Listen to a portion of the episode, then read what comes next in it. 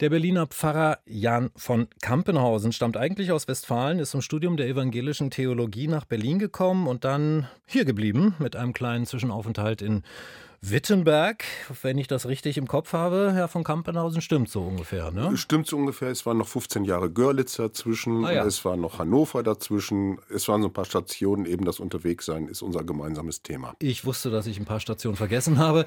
Bevor wir mit unserem eigentlichen Thema einsteigen, Buße tun, was steckt eigentlich dahinter? Buß- und Betag, was ist da heute eigentlich darunter zu verstehen? Eine Frage, können Sie wahrscheinlich nicht mehr hören zu ihrem Namen. Von Kampenhausen. Wo kommt der her? Was, was für eine Herkunftsgeschichte steckt da vielleicht dahinter? Unsere Familie ist, gehört zu den Deutschspalten und zwar 60 Kilometer östlich von Riga. Von da sind wir her und haben so gesehen auch eine Flucht- und Immigrationsgeschichte. Und eine Einwanderungsgeschichte. Und eine Einwanderungsgeschichte jetzt inzwischen in der dritten ja. Generation. Ah ja, bei mir, ich komme ja aus einer sudetendeutschen Familie, ich bin die zweite Generation sozusagen hier angekommen. Okay, Buße tun. Was heißt denn das heute am Buß- und Betag? Ich will gerne so antworten, was heißt das für mich?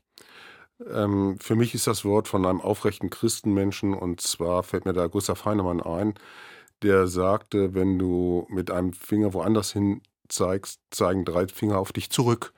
Und äh, Buße tun heißt genau dieses Erkennen. Ich erkenne relativ leicht die Fehler von anderen, aber und gucke da ganz genau hin und die bleiben mir in Erinnerung und die kann ich zitieren. Aber dann dieser Blick auf mich selber, das ist die Erinnerung daran, dass das der Weg ist. Wie macht man das?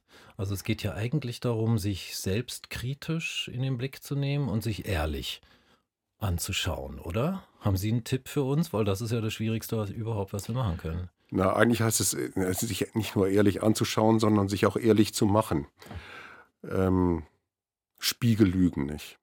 Wenn ich morgens im Spiegel schaue, stelle ich immer wieder fest, ich bin keine 20 mehr. Und ähm, da gibt es das Bild von dem Spiegel, den wir benutzen, um zu gucken, wie sieht das denn aus anhand der zehn Gebote? Hast du dich dran gehalten und wo bist du darüber hinausgegangen und was passt und was passt nicht? Und machen Sie diesen Abgleich regelmäßig?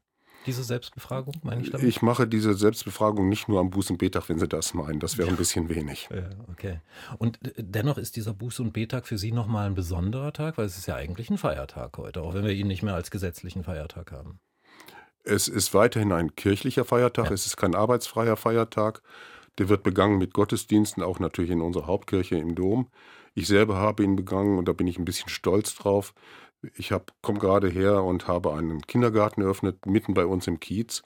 Und das ist gerade, wenn wir dann in Neukölln sehen, ein Zeichen von Versöhnung und von Miteinander. Wir fragen da nicht nach Konfessionen, wer kommt, und Groß und Kleines miteinander. Und das ist ein Zeichen für okay. die Zukunft was Gutes. Wichtiger Aspekt, den Sie da ansprechen, Ihre Gemeinde ist am S- und U-Bahnhof Hermannstraße. Ja. Also mitten im Neuköllner Kiez, der immer fälschlicherweise als Skandalkiez immer wieder beschrieben wird. Wie erleben Sie das denn? Tatsächlich im realen Alltag. Also wir sind nicht nur Skandalkiez, sondern wir sind ja auch die Partymeile schlechthin und zwar weltweit. Das wird manchmal ein bisschen verdrängt. Und wie nehme ich das selber wahr? Ich gehe einmal in der Woche in die Schule und nehme dann schon wahr, als ich die Weihnachtsgeschichte durchgenommen hatte, als es dann hieß, hm, sage mal, du willst mir nicht erzählen, dass sein Gott Jude ist. Ich sage, ja, ich mache es nochmal ein bisschen präziser. Er ist sogar in Palästina geboren. Und dann war Ruhe, denn das war eine Problemschule, ist eine Problemschule mit 90 Prozent Menschen, die kein Deutsch sprechen. Ja, damit sind wir eigentlich wieder bei unserer beider Migrationsgeschichte. Ne? Weil das sind so ja, ist es. Ja, das ist ja auch unser Thema eigentlich. Aber wie gehen Sie mit solcher Art von Konflikten um? Oder wie erstmal so rum, wie häufig erleben Sie solche Art von Konflikten in Ihrer Gemeinde? In der Gemeinde seltener, mhm. aber bei den Begegnungen drumherum immer mal wieder. Ob es ist, dass ich mit der Taxi zum Flughafen fahre und im freundlichen Gespräch gefragt wird, wohin fliegst du? Und ich sage dann Tel Aviv, ist auf einmal die Stimmung in der Taxi total eine andere. Mutmachende Geschichten erlebe ich beim Dönermann, wenn ich mittags meinen Döner auf der Hermannstraße, ist übrigens der beste Döner überhaupt, hole, dann sind wir immer mal wieder im Gespräch und na, wie siehst du das denn? Wie siehst du das denn? Man kennt sich und man unterhält sich und es bleibt übrig die gemeinsame Ratlosigkeit. Und das finde ich deutlich besser als äh, Schreien auf der Straße und äh, dann einfach so gegeneinander angehen, sondern das gemeinsam, ey, wir wollen es anders. Ja, eine Ratlosigkeit im Sinne von, wir wünschen uns eigentlich was anderes, aber wir wissen nicht, wie wir da hinkommen. Oder eine Ratlosigkeit auch in dem Sinne, können wir miteinander sprechen? Haben wir noch dieselbe Sprache? Ich bin sehr dankbar, dass das Letzte nicht so ist. Wir haben die gleiche Sprache, wir haben das gleiche Wahrnehmen von Gewalt und von Schmerz und haben alle Familie und wissen ungefähr, wie weh das tut und dann ist die Ratlosigkeit und wie kommen wir da raus? Ja.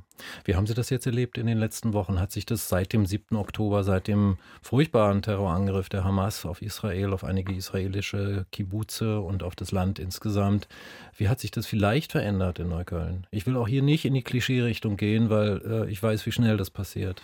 Also es sind, wir sind dünnhäutiger geworden, ja. Und darum hoffentlich auch ein bisschen sensibler und äh, wenn dann Gemeindeveranstaltungen sind und Menschen dann sagen, eigentlich wollten wir mehr kommen, aber die haben gesagt, aus Sicherheitsgründen kommen wir nicht mit, das gibt dann schon einen Stich. Das ist aber eine deprimierende Aussage, die Sie gerade gemacht haben.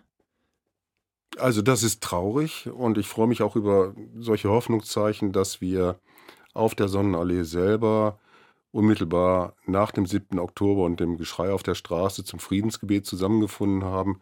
Bürgermeister und die Stadtspitzen sind gekommen und dort haben wir unsere Ratlosigkeit und unseren Wunsch, Wunsch um Frieden vor Gott getragen. Und sowas, was wir jetzt in Mitte Dezember erleben werden, dass der Bürgermeister einlädt zu einer Chanukka-Feier auf die, ja direkt vom Rathaus, das sind natürlich deutliche Zeichen, die zu Miteinander aufrufen. Reicht das?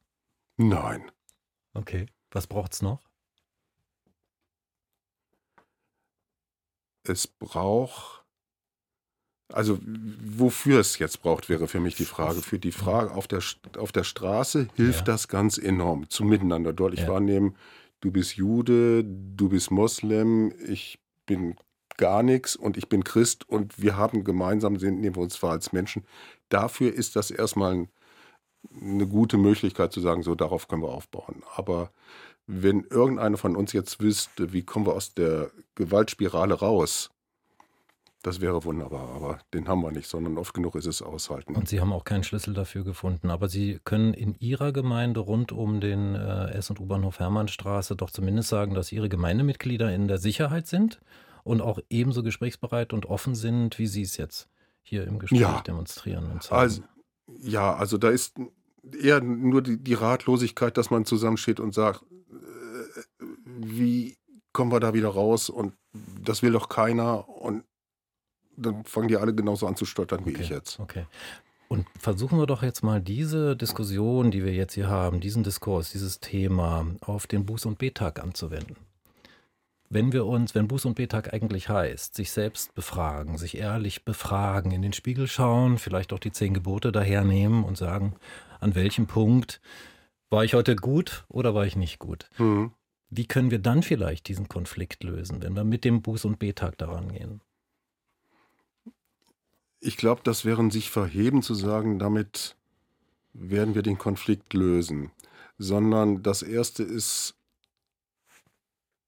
eine relativ nüchterne Befragung meiner selbst, wo liege ich falsch, dann meinem Gegenüber sagen, ey, pass mal auf, ich liege da falsch. Also tatsächlich zugeben, eingestehen. Ja, ich muss es erst für mich selber beschreiben ja. und dann für den anderen beschreiben und ja. sagen, du, an der und der Stelle, da habe ich dich geärgert, unnötig geärgert und das andere, das möchte dann bitte auch kommen und es tut mir von Herzen leid mhm. und ich bitte dich um Vergebung und ich will versuchen, es gut zu machen. Aber das immer nur in meinen eigenen engen Kreisen.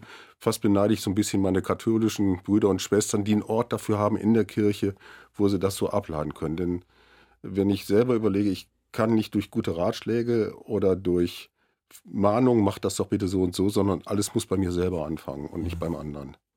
Jan von Kampenhausen, jetzt sind wir aber ziemlich abgekommen. Ich wollte eigentlich in eine ganz andere Richtung äh, über das Buße tun sprechen, aber ehrlich gesagt haben wir eigentlich alles, was in dem Buße-Tun drinsteckt, besprochen in Bezug auf unsere aktuelle gegenwärtige Situation in Berlin und in Berlin-Neukölln. Wir sind ja im Prinzip Nachbarn, ich wohne nur ein paar Straßen weiter. Ich freue mich auf das gemeinsame Bierchen.